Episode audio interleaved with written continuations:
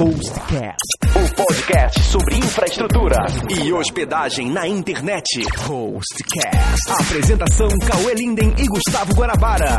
Olá, amantes da tecnologia. Meu nome é Cauê Linden. Não, não, não, não, não, não, não. Não estamos em mais um Guanacast. Eu não tomei o lugar do Guanabara. Ele está aqui comigo. Esse é o primeiro Hostcast, um podcast especializado em infraestrutura e hospedagem de internet. Eu estou aqui com o meu podcaster, o nosso, o seu, o nosso Guanabara. Ô, rapaz, agora estamos em outra casa, né? Mesma casa. É, exatamente, a mesma casa, mas programas diferentes. É, a nossa ideia já era há muito tempo falar sobre podcasts de hospedagem, né? Que era um assunto que a gente acha que tem muito pano pra manga. Uhum. E a gente tá aqui, hoje, além de nós dois aqui, que seremos fixos, né? Exatamente. Estamos aqui com a minha querida Norma da Mata. Que curtiu, querida? É. Nossa querida, né? Que eu tive o Olha, prazer, eu tô adorando isso. que eu tive o prazer de conhecer no mercado de hospedagem. Então, Nossa, faz tempo, hein, Cauê? Você tá verdade. Ficando velho, hein, Cauê? Você tá ficando velho, velho, cara. Você tá Eu ficando até- velho. quando eu fazia- conheci, ele era uma criança. É, isso eu já era velha, mas ele era uma criança. mesmo. Mas eu conheci no mercado de hospedagem, nos eventos do. Na época, era encontro de tecnologia ainda, não era? Ah, eram aqueles encontros com os designers, Da né? Articom. Era, era encontro de web designer. Web Isso, design. é o de- E a, e a Norma era gerente de produto do Terra. Aham. Uma empresa que eu admirava bastante e que eu tive o prazer de conhecê-la. Ela me levou lá dentro, me apresentou o Terra. Quando a Rochinete era bem pequenininha ainda. Era. Mas Eu fui- você já era meu calo. E tá aqui no primeiro podcast, né? Poxa, depois disso a Norma ainda foi pro IG. Me Nossa. levou ainda pra dentro do IG lá. Não, a gente tem que fazer negócio com esse aqui. Eles não fizeram e hoje eles estão fora do mercado. não, Mas eu gosto de falar que eu fiquei fã do Cauê naquela época, daquela criança. Falar, Quem era aquela criança rebelde que tava no palco? Mas eu tinha um cara que ficava falando pra mim assim todo tempo, sabe? Quando eu tava no terra, eu achava que eu era super. E aí tinha um gerente que falava assim pra mim: Norma, você já viu o que a HostNet tá fazendo? Eu falava: Quem é esse pentelho?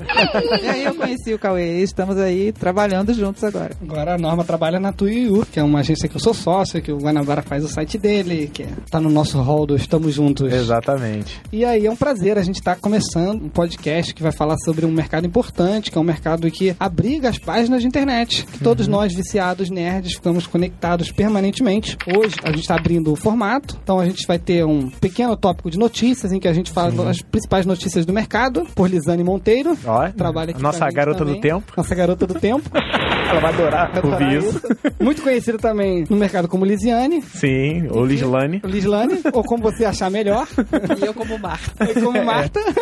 um encosto aqui atrás chamada. Mas assim, o formato vai ser meio Guanacast, né? Descontraído, falar da maneira como se fosse uma conversa. É, Né? zoeira total. Exato. Não, não, não. É, tanto. Espera no mute. sério, sério. É, é verdade. E hoje a gente separou um assunto, que é um assunto inicial, em que a gente vai tratar, além das notícias, com a nossa querida Lisânia, a gente vai falar sobre os tipos de hospedagem de sites. Então Isso aí. a gente vai fazer um debate aqui, vamos sair no tapa, e quem ganhar vai ganhar uma bananada. A Mariola.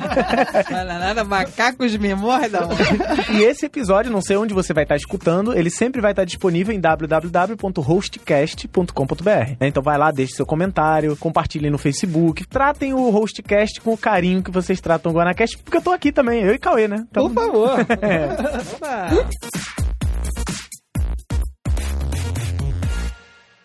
Notícias do mercado. Notícias do mercado com Lisane Monteiro.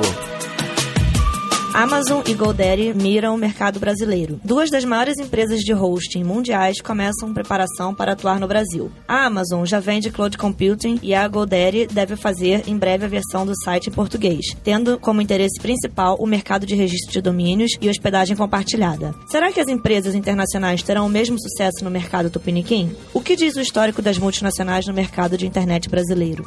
Que bom, né? Novidade isso. Adorei saber que GoDaddy vai estar aqui. Ô, papai. Eu gostei de falar Vai, papai, né? É, vai, papai. É. Olha, gente, será que vai dar certo? Eu Acho que tudo vai depender de como eles vão chegar batendo no povo aqui, né?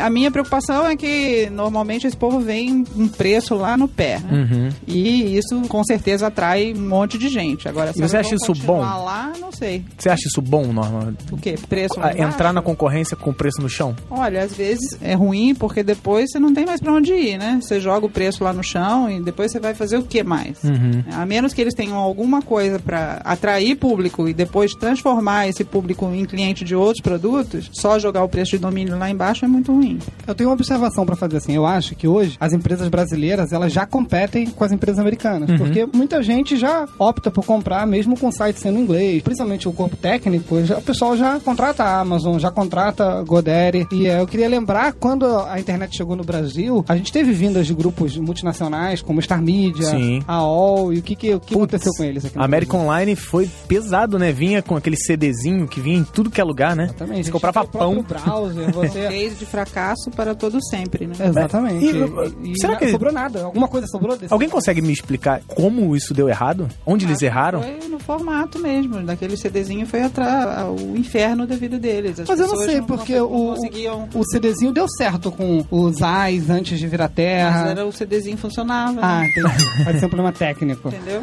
Eu acho assim Mas que, que o mercado, ele, a- o mercado brasileiro é muito competitivo também. Então, eu acho que as empresas brasileiras, elas, por elas já competirem e entenderem o gosto do brasileiro, ela tem a forma de explicar. E vamos e venhamos, no caso da AOL, né, que pô, era uma puta empresa, mas as empresas que estavam no Brasil eram formadas por pessoas geniais, entendeu? E por isso elas cresceram e se consolidaram, né? O, o vídeo pessoal do Terra, o pessoal do UOL, são empresas que, que tinham gente boa, e tem gente boa no Brasil. Vamos parar com esse mito de que tudo que é bom vem lá de É. fora. É, o fato de ter suporte técnico na sua língua, isso também ajuda? Olha, certamente eu acho que um dos pontos até principais que eu ia falar, assim, eu acho que o mercado brasileiro ele é muito diferente do americano, porque as empresas brasileiras ela pegam na mão do cliente, ensinam ele É. desde o beabá, com e o mercado americano, por ele ser mais evoluído, ele vai muito direto ao ponto. Olha, o produto é esse, você precisa disso aqui ou disso aqui, entendeu? Será que eles vão Então, ter essa acho- clareza exatamente, fazer isso? esse é o ponto, entendeu? Mas, de qualquer forma, eu acho assim, isso é, é legal no sentido de que mostra que o Brasil está em ascensão. Se essas empresas estão É. vendo esse mercado, é porque é um mercado grande. Então,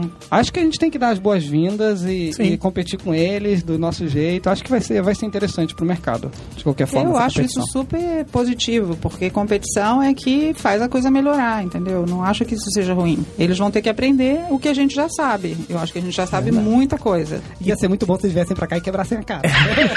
Mas já tá incomodando, né? Você falou que. É, por exemplo, a Local Web recentemente ela lançou um, um release só comparando a- o cloud computing dele com a Amazon, tintim por tintim, Uhum. por que eles afirmavam que o cloud computing deles era melhor que a Amazon, entendeu? Uhum. A Amazon é mais nesse sentido de. O pessoal pode até pensar, "Ah, a Amazon vai o quê? Vai abrir a loja virtual? Não, gente, não é, a gente não tá falando da loja virtual. É. A, gente- a Amazon está falando da parte de infraestrutura, que é a infraestrutura que eles revendem como hosting, né? O- Que é bem forte lá fora. que é muito forte, é, tem muitas empresas. A Hostnet, inclusive, as raízes de DNS, Uhum. para elas serem redundantes em vários continentes diferentes, nós usamos serviços da Amazon. entendeu? Então, eu acho que é um caminho aí nesse sentido. A Associação de Provedores de Hospedagem busca reorganização para representar o mercado. Abra Hosting, a Associação Brasileira das Empresas de Infraestrutura de Hospedagem na Internet, formada em 2007 por alguns provedores como Hostnet, Localweb, Alog, perdeu força quando uma série de afiliados foram vendidos e agora devem voltar ativa com novos associados.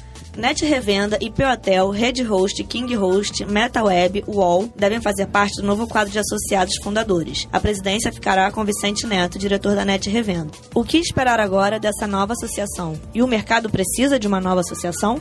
Bom, eu quero até aproveitar esse momento, porque eu quero convidar o- Vicente para falar um pouco da associação. Eu queria mandar um abraço pro Vicente. Vicente, gente fina pra caramba. A gente vai fazer. Acho que o Vicente ele, ele, ele puxou o assunto e aí a Localweb voltou e a gente se encontrou, tivemos alguns encontros entre vários donos provedores de hospedagem e a gente decidiu que a gente ia reatar uma associação que já havia sido criada há alguns anos. Inclusive a gente esqueceu de citar nessa notícia, o IG também fazia parte. Fazia, fazia. Fazia parte e ele pediu também a renúncia, pediu para sair da associação agora recentemente. Então a associação ela tá mudando o quadro e acho que a entrada do Vicente e vários novos associados, eu espero que eles não sejam adquiridos agora, a gente possa retomar os interesses. Eu acho que é importante para o mercado uma, uma, uma associação que represente, porque acho que a AbraWeb, a Abranet, elas não representam um setor importante que é o mercado de hospedagem de site. né? Uhum. Acho que o mercado de hospedagem de sites ele é muito importante porque ele é- é a base da internet, efetivamente. Então, existem essas leis, principalmente que obrigam provedores a, a, a ter log, são alguns algumas proteções importantes e até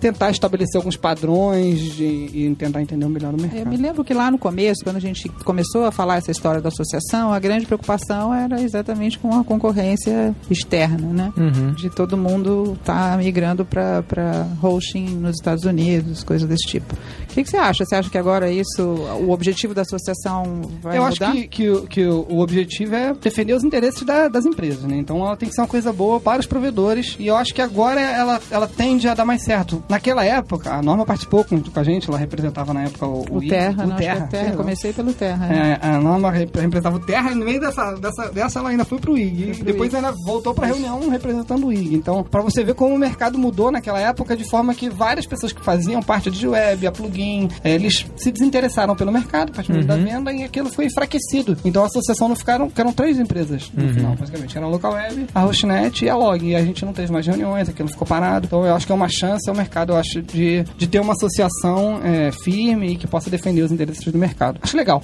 acho uma boa. Eu sou vice-presidente, inclusive. Eu e o Christian Cauê Galegos. sempre agitando. É, eu e o Christian Galegos da Tecla. Ah, então tá bem parado. A Tecla- Galegos a da log- Tecla, Cauê da Hostnet, o Vicente da, Animação, da Rede Host. É, tá bom. o, a- É. o, o Cláudio Gora, da Local Web, é o É porque na tesoureiro. época eu me lembro que quem movimentava muito, e ainda não existiu o host, era um PCIM, né? O PCIM era um dos que ajudava é. a movimentar O bastante. Persim também está como diretor na, na associação é, e também o Gustavo da IP Hotel. Então a gente tem um quadro completamente novo de provedores grandes, pequenos, médios, que eu acho que isso vai ser mais interessante para o mercado nesse momento. Foi legal, é um acordo interessante. E vamos, vamos ver no que vai dar. Eu espero que em breve a gente possa ter o Vicente aqui e outros diretores da associação para a gente estar conversando. Pra conversar sobre a isso, nossa né? ideia, é, esse podcast é exatamente sobre isso, então tem tudo a ver. As, as ações da associação serão divulgadas por aqui, vai ser uma oportunidade legal. A gente tá. Mais um canal, né? Com certeza, vai ser ótimo.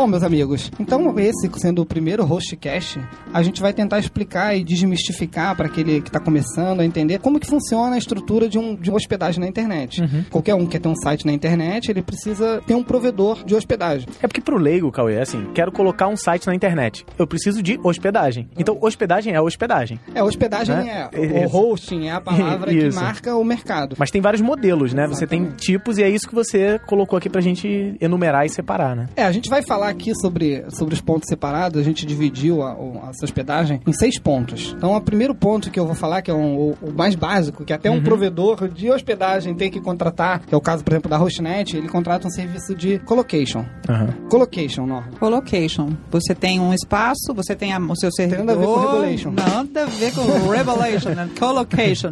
O colocation, nossa, me lembro tanto disso. Nossa, do eu tempo tô do ficando Terra, Terra. Empresas lá na, na Flórida, lembra? Nossa senhora. Então, na verdade, você tem os seus servidores e você precisa colocar em algum lugar, né? E você precisa de uma infraestrutura para ligar as suas máquinas e conectar essas máquinas à internet. Deixa eu só explicar um negócio. Uma- as pessoas às vezes me encontram nos lugares e falam assim: eu posso visitar a Hostnet? Eu falei, pode, tranquilo. Não, mas eu queria ver os servidores. Eu falei, não, os servidores não estão na empresa. Ah, mas como os, os servidores não estão na Cara, você tem que ter uma estrutura, geradores, internet de alta velocidade. Então, assim, Segurança. e aí o colocation entra nisso, né? Alguém oferece a infraestrutura e, você, tem os servidores. as suas máquinas. É. Você pode, ser- podem ser máquinas suas, como podem ser máquinas do, do, do seu fornecedor. É, no caso, seria o servidor dedicado. Isso. O colocation, ele é, ele é feito para quem tem a própria máquina dele. Eu faço tudo que eu quero. Eu quero contratar. Como que ele é contratado? Ele é contratado por hack. Uhum. O hack é tipo um armário que você guarda servidores e o cara te oferece energia e uma quantidade de link num espaço em que tem a segurança física, energia, redundância de link. Então, o- o- a empresa que te, que te oferece essa- esse serviço, ela, é- ela te dá basicamente a estrutura básica Física. física e, e- e virtual também como link. No caso, a Hostnet, por exemplo, ela contrata um data center que é a Divil, que recentemente foi até adquirida pelo UOL. Mas é um serviço basicamente de data center. O UOL, ele não tem acesso a mexer na máquina, trocar uma configuração, não. Tudo, todos os servidores, quem gerencia, quem troca HD se quebrar, a fonte, quem administra tudo é a equipe de infraestrutura da Hostnet. Eu acho que isso é importante. Quem administra? No caso do colocation, quem faz toda a administração É. é, a sua empresa. O- né? o colo- Você que está lá sendo responsável responsável por tudo. É, o colocation ele tem a implicância de, de que você é responsável pela máquina. Então, se o HD quebrar, você que vai ter que É o seu HD. Então a máquina vai parar. Então, Nós temos equipes daqui do Rio que vão pra São Paulo constantemente. Exatamente, exatamente pra tipo poder assim, fazer você foi pro hotel, hospedou no quarto, quebrou a perna, problema seu. Você tem que ter Exatamente, consertar. exatamente. né? A O perna é hotel sua, né? né? Então ela é uma, uma hospedagem indicada pro cara que realmente entende do mercado, que ele Uhum. sabe que tem que garantir que a máquina dele não tá vulnerável a ataques. Então ela, ele é o, é, é o serviço de hospedagem mais é, básico no Essencial, sentido de que né? você, mas você tem que saber tratar das ferramentas. Então Uhum. é, as, as grandes empresas hoje de colocation são os grandes data centers. Então você tem a Log, você tem a, a própria Divo, Divo. Do, do grupo Wall. Você acho que a Lookweb ela não tá mais vendendo colocation, pelo menos no site. Brasil Telecom, o Terra Empresas foi pioneira no- em colocation no Brasil. Você foi, cliente, Terra Empresa. Fui, fui cliente Terra Empresas, botei máquina no, no Terra na época que eu Quando você não Lance. tinha, quando eu não a tinha nem máquina. não existia. Nem ainda. existia. Eu hospedava no.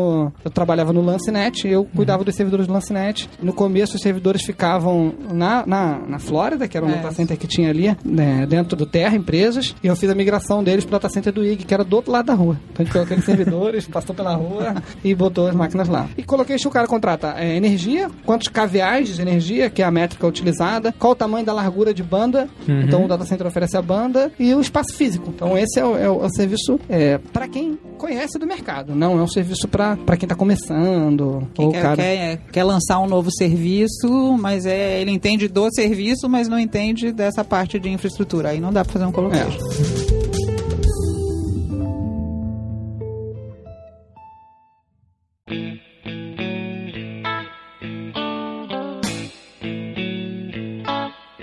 Beleza, falamos do colocation, né? Que é quando você tem a máquina e coloca ela num lugar. Aluga o espaço, vamos dizer assim. E se eu quiser montar um serviço desses, eu quero tomar conta de tudo, eu quero continuar tomando conta, como vocês mesmos falaram, mas eu não quero comprar a máquina, eu não quero ter a minha máquina. Eu quero que alguém forneça a máquina pra mim. Existe algum tipo de hospedagem desse formato? É, aí é, é um outro, é o segundo ponto que a gente marcou aqui pra pra conversar, que são os servidores dedicados, né? Que Uhum. são máquinas que são providas pela própria empresa, então você- não tem que se preocupar em comprar o hardware, você fala, olha, eu quero uma máquina que É, tenha o provedor te dá lá os N formatos de máquina que existem e tal, e você escolhe o que você E aí, se a máquina der algum problema, o provedor que é responsável por fazer a troca, da a reposição de peças, enfim, é um, é um modelo parecido com o Colocation, mas que você não se compromete a colocar o hardware. Em contrapartida, ele é um pouco mais caro e porque você acabou colocando uma máquina. De qualquer forma, no servidor dedicado, ainda existe a op- a opção de gerenciamento pela empresa, ou seja, eles já instalam um sistema operacional, eles se responsabilizam por atualizar, normalmente é cobrado Porque isso é um, va- grande, valor é um- extra. é um grande problema também para quem está vendendo o serviço, né? A administração, é, essa- quando a administração não é feita pela empresa, às vezes gera um estresse Uhum. É. cliente. É- é- eu já passei por algumas complicações nesse sentido. É, o que, que você acha? Eu acho que assim, às vezes as pessoas acham que é muito simples, né? Ah, eu vou comprar um servidor, vou botar meu. Por exemplo, imaginar um adolescente que tem um servidor de games. Aí o cara roda o game, um servidor na casa dele. É um servidor, tem hospedagem. Aí ele pega, não, eu já rodo servidor, eu quero é, alugar um servidor dedicado. Aí ele aluga o servidor dedicado e coloca ali, mas ele também não tá antenado, às vezes, nas questões de segurança, de atualização, de então ele precisa É. de uma ajuda. Daí ele acaba contratando um servidor dedicado com o gerenciamento do cliente. O servidor dedicado, ele é uma coisa que tem se tornado cada vez um pouco mais é, ultrapassada. Pela questão também de que o hardware, ele, ele perece rápido, né? É um produto perecível.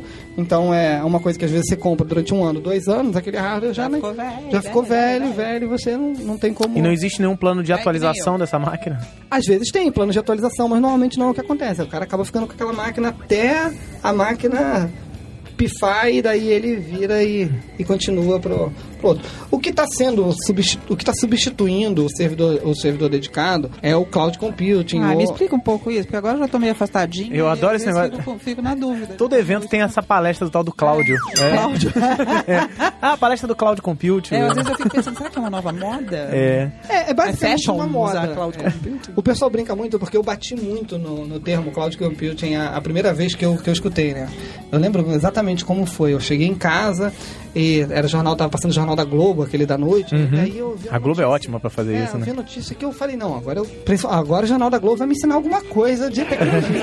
Daí a notícia era a seguinte, ah, o Google está jogando todos os arquivos dele na nuvem. Uhum. Eu, caraca, uma nova tecnologia. Os caras vão dissipar as informações no ar e não vai ter mais HD. Isso é fenomenal. Na né? hora eu, que- eu fiquei. E na hora que chover, ferrou, né? Enfim, mas eu fiquei ali esperando a notícia, né? E daí, quando eu veio a notícia, eu vi, não, porque agora a pessoa não precisa mais ter um programa de e-mail, ele acessa o e-mail na nuvem. E daí tratava a nuvem como se fosse a internet. Tipo, Nuvem é uma entidade, é. é, em vez de ser, chamar internet, não, tá na nuvem. Aí entregava pra São Pedro lá. É. Então, na realidade, eu critiquei muito o cloud computing nesse sentido de que, não, gente, isso é um modismo, é uma palavra que é bonita e, e, na verdade, eu, eu acabei pagando pela minha língua porque cloud computing acabou tomando um espaço que era da virtualização, Uhum. da clusterização. O que, que é virtualização? É você poder dividir, por exemplo, um servidor dedicado em vários sistemas operacionais em que eu entrego para o cliente não uma máquina inteira, mas um pedaço de máquina, um pedaço de processador, um pedaço de memória, um pedaço de HD em que ele pode fazer tudo naquele espaço. É como se fosse um, um servidor com muitos mini servidores dedicados, vamos de Exatamente, maneira bem grosseira. exatamente. Isso começou com a virtualização. Então, Uhum. quando começaram a vender virtualização, era esse serviço que era entregue. Era uma máquina em que ela era dividida entre vários clientes, só que ela tinha um sistema operacional independente. Então, de certa forma, ela não atrapalhava o Uhum. mesmo ambiente para todo mundo. E aos poucos, na a evolução, né, a internet, ela sempre teve a questão da redundância, né? Um servidor cair, outro tem que o serviço de DNS, por exemplo, ele Uhum. sempre foi Redundante. já foi planejado para ser redundância porque ele é essencial. Se o DNS para, a internet Já para era. de funcionar. Tudo para. Se o registro BR parar de funcionar um dia, Já era. que é a nossa maior rede de DNS brasileira, Corram pras cavernas. é, você não vai conseguir acessar nenhum site que tenha ponto .br.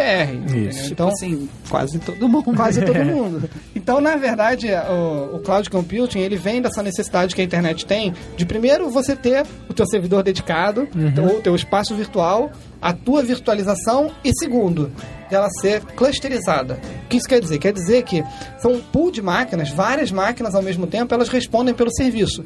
Então, se uma parar, automaticamente outra assume o serviço. Então, ele significaria, na- em tese, um serviço de muito mais estabilidade, com uma garantia maior. Disponibilidade alta. Então, vou, vou, vou criar um exemplo bem, bem leigo mesmo, bem, bem simples. Por exemplo, eu tenho um servidor dedicado, aquela máquina é minha. Se a máquina travar, meu site está fora do ar. Exatamente. No cloud computing, se eu se minha máquina travar, se, se a máquina que está rodando no momento travar, outra já começa a tomar conta porque ela tem um backup ou ela já passam todas as tarefas de uma para outra e, a- e o seu site continua funcionando. Para você que é cliente, isso é transparente. É, teoricamente deveria ser isso. Essa Isso. seria o mundo ideal. Aham. O fato é que cloud computing não é uma tecnologia que a gente tem RFC, documentação. Uhum. Cloud computing é um nome, é uma moda, como, como a Norma falou. Então, tem empresas que vendem meramente a virtualização e dizem que você está num cloud computing. Entendi. Quando, na verdade, se a máquina parar, ela vai parar automaticamente. E Porque na verdade as outras máquinas são ela mesma. Exatamente. Então, na verdade, não, ele está vendendo um serviço de virtualização Uhum. em que, como o cloud computing não tem regra, você pode dizer, olha, eu estou vendendo cloud computing. Então, Entendi. te- tecnicamente... o Você está dentro da computing moda, mas não está necessariamente vendendo o serviço. É muito difícil para o usuário final ele Entender. Perceber, ele, né? Ele, ele entender se ele está num ambiente clusterizado ou não. E não só isso. O- a, a clusterização da máquina é um ponto de risco. Uhum. A máquina cair é um ponto de mas existem vários outros pontos de risco. A energia. Então, se Sim. você está no data center e a energia cair, Essa é uma adianta. compra extremamente técnica. É. Então, quem vai comprar precisa Exatamente. entender para existe não um modismo, é, existe um modismo no sentido, não, eu vou comprar cloud computing. Talvez você não saiba o que está contratando, talvez essa não seja a, a melhor opção de compra, Uhum. mas pelo ser uma palavra da moda e está sendo usada por todas as, as grandes empresas de tecnologia, ela acaba se passando e ela de certa forma, pelo menos, ela substitui de vez o servidor dedicado.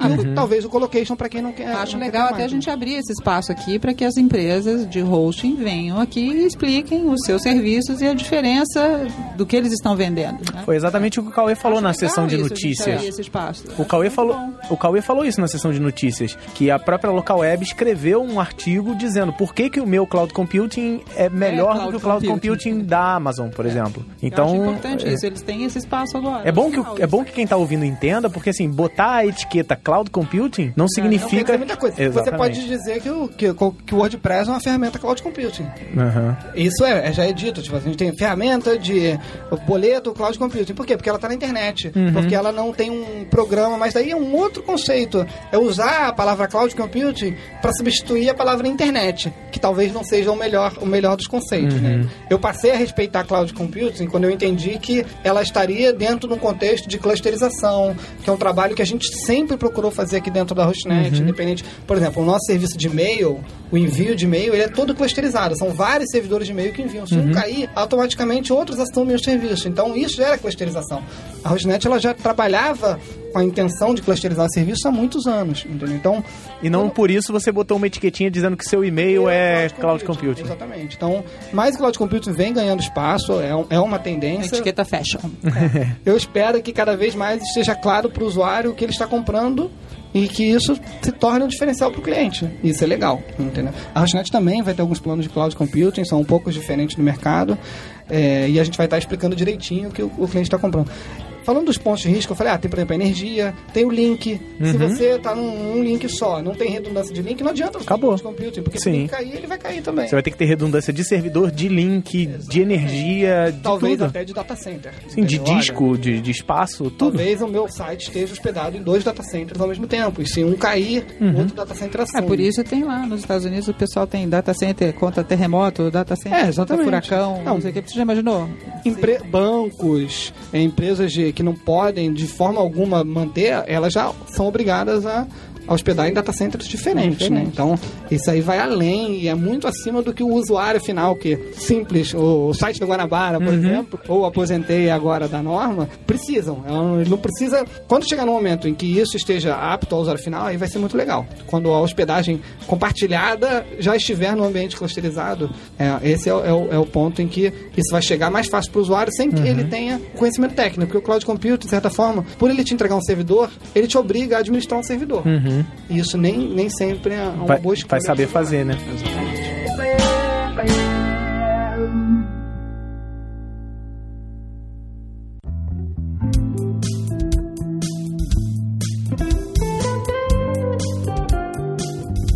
Usuário final, tudo isso que a gente está falando é muito complicado, né? O que é acessível, o que as pessoas hoje conhecem e usam é a hospedagem compartilhada. Eu lá com o meu blog, o Guanabara com dele, a gente não tem um servidor só para o nosso site, né? Assim como a maioria dos clientes. Hoje a Rochenet aqui tem o quê? Uns 40 mil clientes ou mais? É, mais de 40 mil. usando a hospedagem compartilhada. Vamos pensar assim, que a gente tem uma máquina, gosto de fazer analogia, né? A gente tem um hotel, né, com vários quartos e cada um usa lá o seu quartinho, o seu pedacinho. É mais ou menos assim que funciona a hospedagem compartilhada. Você compra aquele tiquinho de uso com aquele espaço onde você vai depositar os seus dados, mas você tá lá num servidor com mais um monte de amiguinhos. É. Certo? E é legal criar essa analogia que é um hotel onde o seu quarto tem banheiro, tem sua Então, televisão, sua é geladeira. legal. Você não vai dividir banheiro com ninguém. Tem gente que Você meio não a marginaliza. banheira também. Exatamente. arrumar a cama. Alguém vai lá e Que- limpar. porque assim, a cama. às vezes é marginalizado esse negócio. Não, compartilhada não é bom. Não é hotel de E- mochilão, sabe assim? Isso. Depende do serviço de hospedagem compartilhada que tá cada vendendo empresa também, né? oferece. Se souber fazer, É, a verdade é que sim, colocation, servidor dedicado, cloud computing, tudo isso é, de certa forma, complicado e, de certa forma, demanda um administrador de informática. Sim. E, às vezes, o microempresário, ele não está interessado em administrar um servidor. Ele quer às vezes ele nem ter um blog, precisa. é, ele precisa ter um site institucional. Na maioria das vezes, né? O que o usuário precisa? Ele precisa de uma, uma ferramenta de conteúdo que permita ele colocar um site no ar e ele não quer se preocupar se o HD queimou, se o ambiente ele está suscetível a pequenas falhas, tipo, porque um provedor de hospedagem através de máquinas também pode ter problemas, mas ele aceita que isso é o mais barato. A hospedagem compartilhada, em geral, ela é muito mais barata que um colocation, com servidor dedicado, cloud computing, porque ela não requer todo o conhecimento técnico, toda a infraestrutura. E dependendo do tamanho dos sites, os provedores conseguem botar vários em um mesmo servidor. No caso da Hostnet, às vezes o cara fala, não, vou comprar um servidor dedicado, o servidor é só meu. Mas quando o cara compra um- uma hospedagem compartilhada na Hostnet, ele não tá comprando só um servidor. Ele tem um servidor que hospeda só o site dele, só os arquivos. Ele tem um outro servidor, que é o servidor só de banco de dados, que é uma outra Sim. máquina planejada com discos SCSI, com a configuração perfeita para rodar o banco MySQL.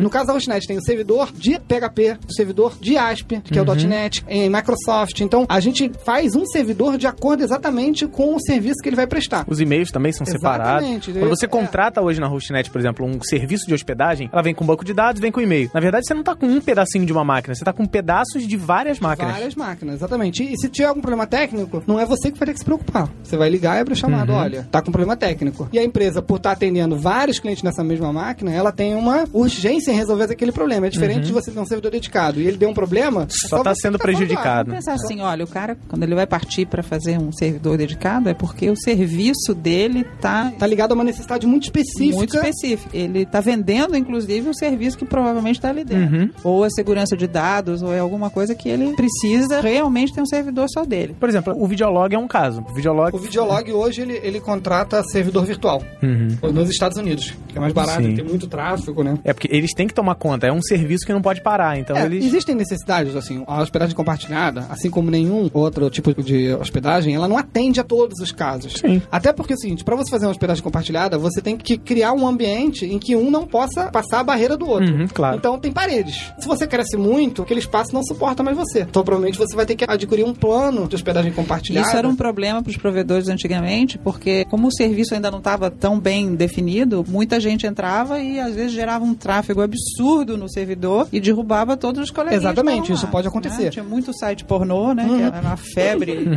Continua, né? É. Eram sites que no começo ninguém sabia muito bem qual era o tráfego que ia gerar. É, os no provedores tinham dificuldade de contabilizar o tráfego. Isso. Não existiam ferramentas E esses que caras contabilizavam. derrubavam tudo. Você não conseguia distinguir muito bem o que era um cliente pesado e o que era um cliente leve. Uhum. Então você não conseguia fazer essa diferença. O pessoal bateu muita cabeça. Às vezes você dá um servidor compartilhado, mas o servidor ele não tem normas de segurança ou ele não está configurado por um profissional que saiba fazer com que um não atrapalhe o outro. Então é, a hospedagem Uhum. Hoje já existem essas ferramentas. Depende, tem algumas empresas de hospedagem que ainda batem cabeça, às vezes, principalmente quando a empresa é muito agressiva. Quando ela decide fazer tipo o que é overselling, por exemplo, você chega no plano de hospedagem e ele fala: ah, você tem 10 GB de espaço, você tem 1 terabyte de tráfego. Uhum. Se todo mundo usar os 10 GB de espaço Uhum. e 1 tera de tráfego, Não aguento. ninguém vai aguentar. Vai, todo mundo vai cair junto. Mas ele já parte do pressuposto que alguns quase não usam nada e outros usam um é pouquinho o mais. overselling, é o famoso overselling. Tá mesma lembrando o fornecimento de internet mesmo, né? 10 mega de banda. Exatamente. Tipo assim, mas não é o tempo todo. Então, normalmente a gente gosta de falar assim muito que o produto que você leva, muitas vezes ele tem o valor dele dimensionado pelo preço. Então, se você encontrar um host que vende uma hospedagem a 1,50, provavelmente esse cara, ele tá entupindo uma máquina existe de almoço clientes. É. Então, as empresas que estão há mais tempo no mercado, elas vão aprendendo a lidar com isso e conseguem dialogar com os clientes sem prejudicar eles. Agora, as empresas que são mais amadoras, que elas não têm a visão, ou então que elas estão ficcionadas num crescimento, às vezes você fala, ah, a empresa está crescendo muito. Bom, ela está crescendo muito, mas ela está conseguindo entregar o que ela está dando. Então, esses são os pontos. Às vezes você não pode se deixar levar pelo meramente o que você está lendo numa página, porque é muito importante ver o que está rolando por trás. E É uma grande discussão. Tem muito cliente que o público de hospedagem compartilhada não necessariamente conhece do serviço. Ele sabe que é um espaço lá para o site dele. Então ele fala, oba, tem bastante espaço, né? Cabe Exatamente. bastante coisa. Exatamente. Posso colocar um monte de coisa lá dentro. Ou, poxa, tem banda aberta, meu site vai ser rápido. É. né? Eu passei por isso, Norma. Quando eu comecei, o meu site não era na Hostnet. Eu contratei um serviço compartilhado desse. que feio, né? E aí o cara falou assim: não, sua banda é ilimitada, seu tráfego é ilimitado, seu disco é ilimitado. Eu falei, legal, deixa Aí lá. Você bota uma sacanagem lá, todo mundo vai olhar. Não, eu botei meu curso de PHP, sabe? E eu recebi um e-mail, olha, nós estamos tirando seu site do ar porque ele tá consumindo demais. Eu falei, pô, fazendo mas não é ilimitado. É, não, então é esse isso um que eu passei. Complexo que Eu acho legal as notícias, a gente falar, ah, não, quando as multinacionais vieram pro Brasil para vender acesso. Venda de acesso à internet ele é muito, mas muito mais simples do que a venda da hospedagem. Por mais que o acesso tenha velocidade, Aham. você- o acesso é ou ele tá funcionando ou ele não tá funcionando. Ou ele tá lerdo ou ele tá rápido. São esses os parâmetros. Sim. Ele funciona ou não funciona, tá rápido ou tá lento. No hospedagem, não. O teu PHP roda direito, a versão do PHP é de acordo, a Uhum. ferramenta web que você roda, ela funciona nessa plataforma que você Sim. tá comprando. Então é isso que eu acho que Às é. vezes você fica puto com o seu provedor e fala, quero mudar, quero ir pro outro. Aí não tem a versão do software. Aí você vai roda outro e naquele. também o problema um não é no provedor. desgraçado.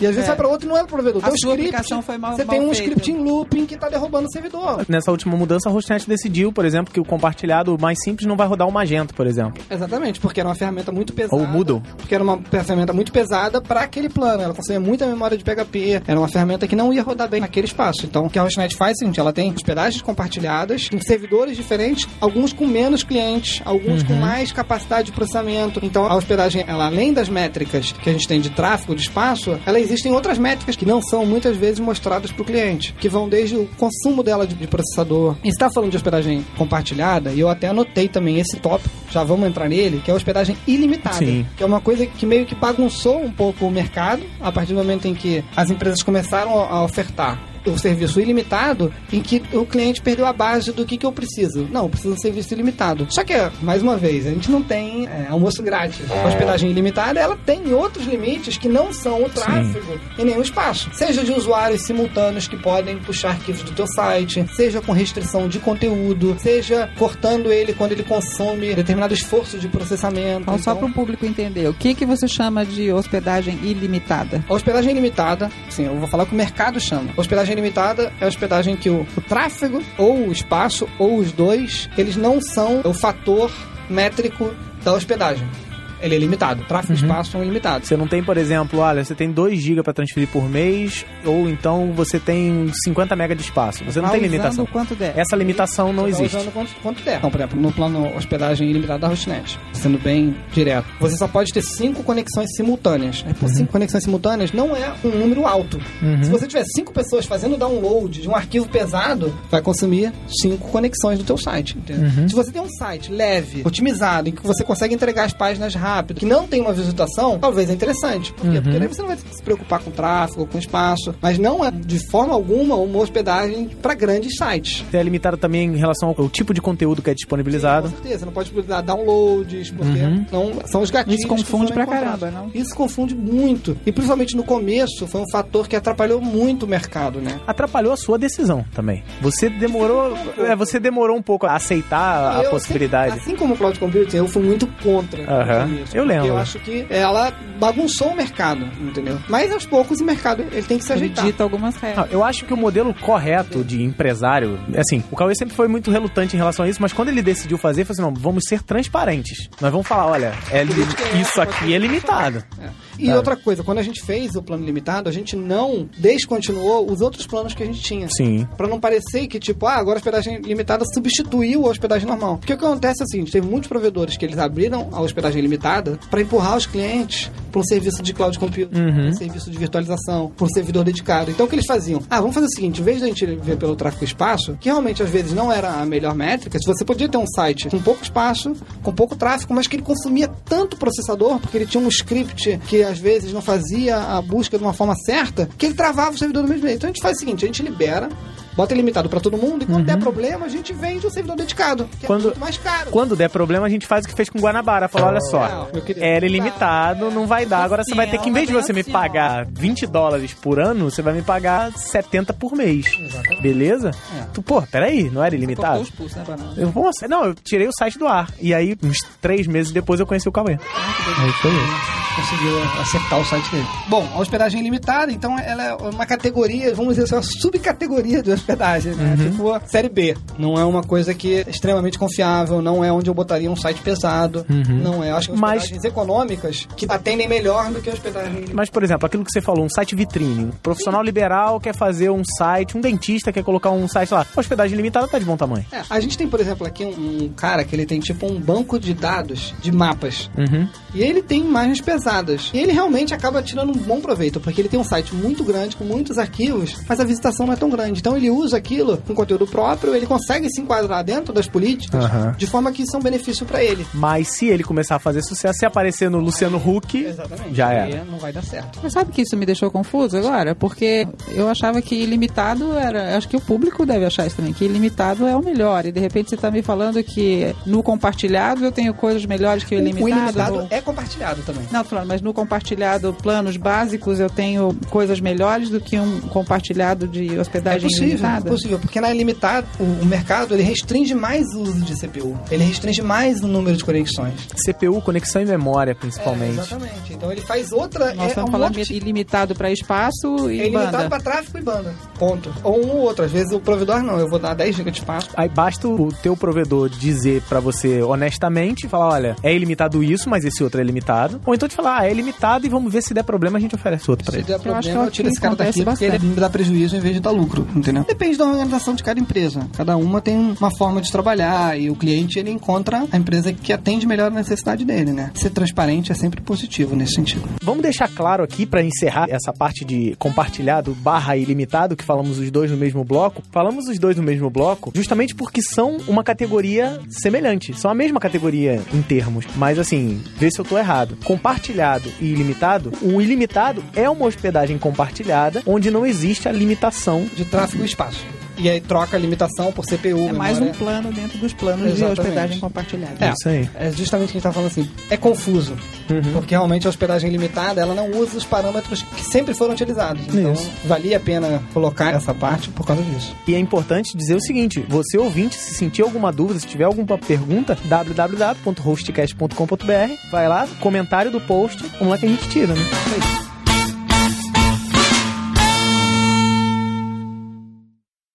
aí. Bom, falar de uma outra categoria de hospedagem que movimenta um mercado muito grande, que é o mercado de revenda. Revenda de hospedagem, né? Então, a- às vezes a gente... A Hostnet começou como uma empresa de revenda. Sim. Assim, até dar esse exemplo. Há 12 anos atrás, antes da Hostnet ser uma empresa, inclusive, né? Era um... Quando tava no seu quarto, né? É, quando tava Eu, no seu Juliano quarto. Primavera, que é atualmente no King Host, aí a gente começou a fazer esse negócio de hospedagem e não tinha infraestrutura no Brasil. Então a gente, Uhum. quase todas as empresas iniciantes começaram como empresas de revenda. Quem não tinha dinheiro para investir, alugava um servidor dedicado. E hoje, basicamente, existem duas grandes plataformas de revenda, que são os painéis, que são sistemas americanos. Para ser sincero, nem sei se são empresas americanas, efetivamente, mas são empresas multinacionais. E do- dois dos softwares mais conhecidos é o Plask e é o cPanel, que são mundialmente conhecidos, é, várias empresas de hospedagem oferecem, que ela tem um outro modelo de hospedagem. Ela não é colocation, ela não é servidor dedicado, não é nada do que a gente falou. Ela é um, um- um sistema em que ele hospeda no mesmo servidor todos os serviços do teu site. Na verdade, seria você estar comprando um servidor dedicado e vai oferecer uma hospedagem compartilhada. Mais ou menos Mais isso. ou menos isso. Talvez até às vezes, ah, eu- eu contratei um cloud computing e botei o Plask lá e vou revender ali. O problema maior dessas hospedagens é porque ela coloca todos os serviços no mesmo servidor. Então, o e-mail, o banco de dados, o site, o sistema que gerencia, Tudo na mesma o sistema máquina. financeiro, tudo na mesma máquina. Tudo na mesma máquina e para várias pessoas. Você pode dizer pessoas. que revenda, então, é um produto para alguém que quer empreender nesse mercado? Com certeza. A revenda é um produto para quem quer empre- empreender. Eu entendeu? tô lá na minha cidadezinha e o pessoal de lá não conhece muito bem esse negócio de hospedagem e me conhece porque eu desenvolvo, eu tenho um negócio ligado à web. E aí você quer eu quero oferecer. atender meus clientes. Aí eu quero gerenciar esses clientes e eu vou revender o seu serviço através desse painel. Exatamente. Vamos dizer assim, o o Guanabara lá, dá aula, e de repente um aluno dele falou: Ah, eu tenho uma pessoa que quer fazer um site, eu quero fazer o site pra ele, mas ele não quer fazer é, hospedagem, ele quer que eu faça tudo pra ele. O que, que eu faço? Você tem duas opções. Ou você indica pra ele: olha, você contratou uma empresa de hospedagem e você. E eu gerencio E eu vou isso. fazer o site pra você e vou gerenciar. Ou então o cara pode falar: bom, como ele que vai me pedir tudo suporte, eu que vou ter que fazer tudo, eu vou comprar um plano aqui de revenda e vou botar o site dele debaixo da minha revenda. E aí, ele vai falar comigo, eu que vou resolver todos os problemas dele. Você vai ser o suporte dele. Você vai Ele não vai nem saber que tá na Hostnet, né? Em, em, A Hostnet ela não trabalha com esse modelo efetivo de revenda. Não, assim, não, não, no Hostnet eu só usei Ou como marca, mas provedor. você não vai saber qual o provedor onde tá. Você simplesmente vai falar com o Joãozinho, que foi quem você contratou pra fazer seu site. Exatamente. E são plataformas já mundialmente conhecidas e que permitem, já dão um painel de controle próprio. Por exemplo, a Hostnet ela tem painel de controle próprio. Então, Sim, inclusive pra revenda. É, a gente, Hostnet a gente não chama de revenda, porque a gente não tem esse modelo de negócio. A gente vende franquia. O que, que é franquia? A franquia franquia, a gente entrega para os nossos clientes a mesma qualidade em que a gente entrega para o nosso cliente direto. O cara vai revender efetivamente os planos que a Hostnet tem. Entendi. E não na revenda com plástico, cPanel, o cliente ele pode criar os próprios planos que ele desejar criar. Ele customiza a interface de forma que o cliente, quando entra, Ele pode criar um tá plano que tenha 1 mega de espaço e 10 gigas de tráfego. e Então, daí né? ele vai querer botar vários sites dentro desse mesma plataforma de revenda, entendeu? Então ela é para quem não tem sistemas para administrar, para quem tá começando e quer empreender, colocar um site, colocar alguma coisa debaixo do guarda-chuva dele.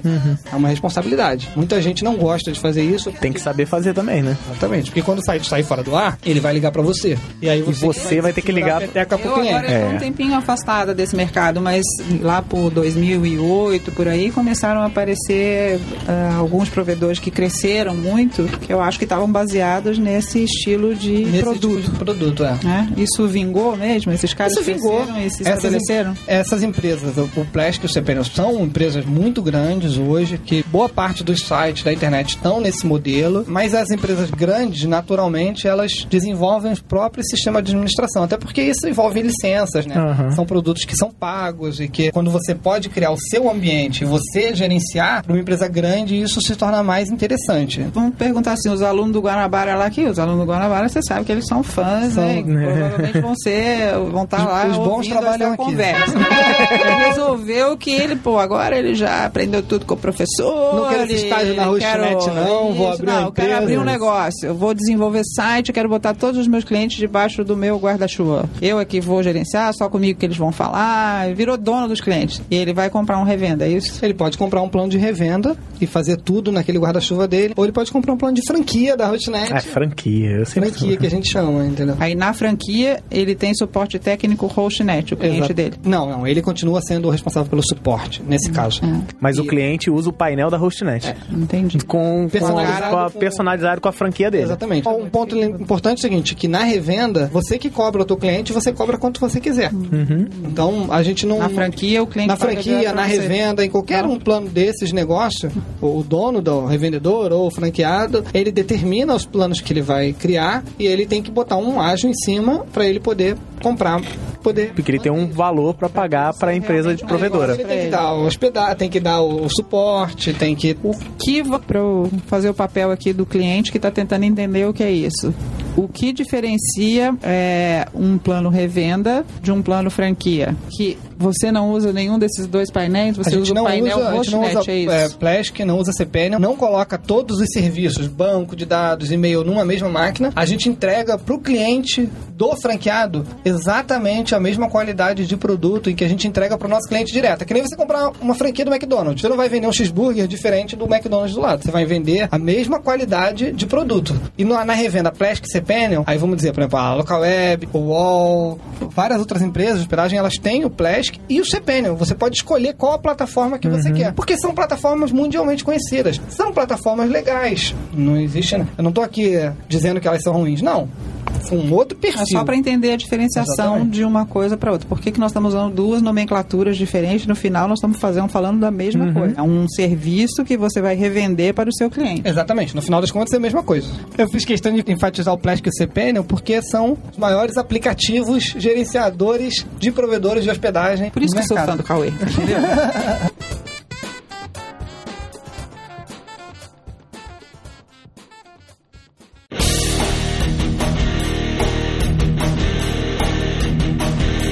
É isso, meus queridos. Eu agradeço a você, ouvinte, ao Guanabara, a Norma, que já me acompanham nessa jornada de mercado de hospedagem. Longa caminhada, né? Eu aproveito para deixar mais uma Nossa, eu vez. tô ficando corcundinho, velhinha já. Eu aproveito essa oportunidade para deixar aí meus pessoas que eu quero convidar, o Ramiro, que é o desenvolvimento da Hostnet, a equipe de infra da Hostnet para vir aqui fazer a participação. Quero convidar também os nossos concorrentes e amigos de Sim, mercado, claro. o Pecim da UOL, o Juliano Primavera do King Host, o Vicente Vicente, da Net Revenda, enfim, todos os amigos que se sentirem interessados a participar. Quero convidar em alguma oportunidade, quero trazer o Doc também aqui pra gente falar sobre SEO Sim. no mercado de hospedagem. que Claro. Também... Nossa, você Ah, vive Nós isso, temos né? muitos amigos, né, Guanabara? Graças a Deus. Eu, inclusive. Inclusive na mídia, que vai estar não só aqui, mas também num especial só de mídias sociais no Guanacast. Exatamente. Se você não gostou, você continua ouvindo só o Guanacast.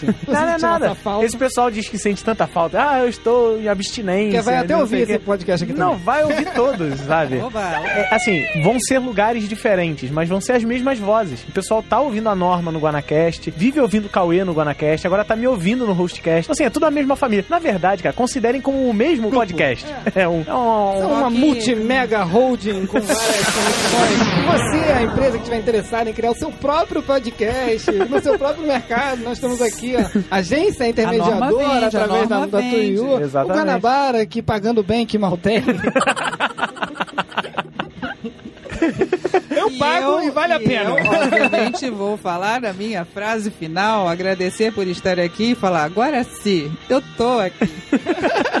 É isso, pessoal. A gente encerra aqui com o maior prazer de estar iniciando esse projeto. Grande abraço, valeu. Alô, galera. Então, espero o comentário de vocês, compartilhar no Facebook, retweetar. Façam o que vocês fazem por mim pelo Hostcast. Vai valer a pena.